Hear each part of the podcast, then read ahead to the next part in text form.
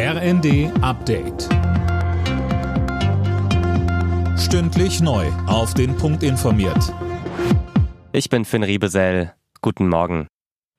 Die Ampelregierung setzt heute ihre Kabinettsklausur auf Schloss Meseberg fort. Dabei geht es etwa um die Zukunft von Öl- und Gasheizungen, den Autobahnbau und die Einführung einer Kindergrundsicherung.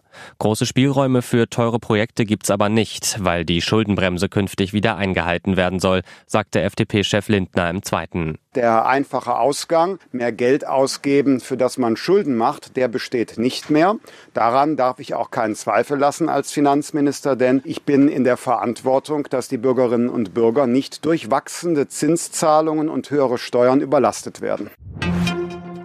Der Klimawandel könnte Deutschland bis Mitte des Jahrhunderts 900 Milliarden Euro kosten. Das berichtet das Handelsblatt und verweist auf eine Studie des Bundeswirtschaftsministeriums. Demnach wurden neben der Zerstörung auch die Kosten für den Wiederaufbau und eingeschränkte Produktionsmöglichkeiten eingerechnet. Nach dem gewaltsamen Tod einer 19-Jährigen im niedersächsischen Bramsche ist gegen den Tatverdächtigen Haftbefehl wegen Mordes erlassen worden. Imme Kasten berichtet.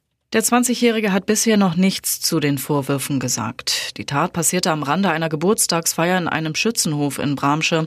Da wurde die 19-Jährige plötzlich vermisst und kurz darauf schwer verletzt auf einer Wiese in der Nähe gefunden. Polizei und Staatsanwaltschaft vermuten, dass sie zuvor vergewaltigt wurde.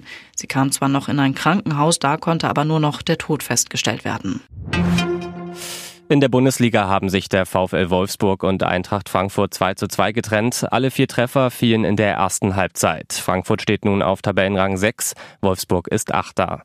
Im zweiten Sonntagsspiel gewann Bayer Leverkusen gegen Hertha BSC 4 zu 1. Weltmeister Max Verstappen hat das Formel 1 Auftaktrennen in Bahrain gewonnen. Der Red Bull-Pilot siegte vor seinem Teamkollegen Sergio Perez und Fernando Alonso im Aston Martin. Nico Hülkenberg im Haas landete abgeschlagen auf Rang 15. Alle Nachrichten auf rnd.de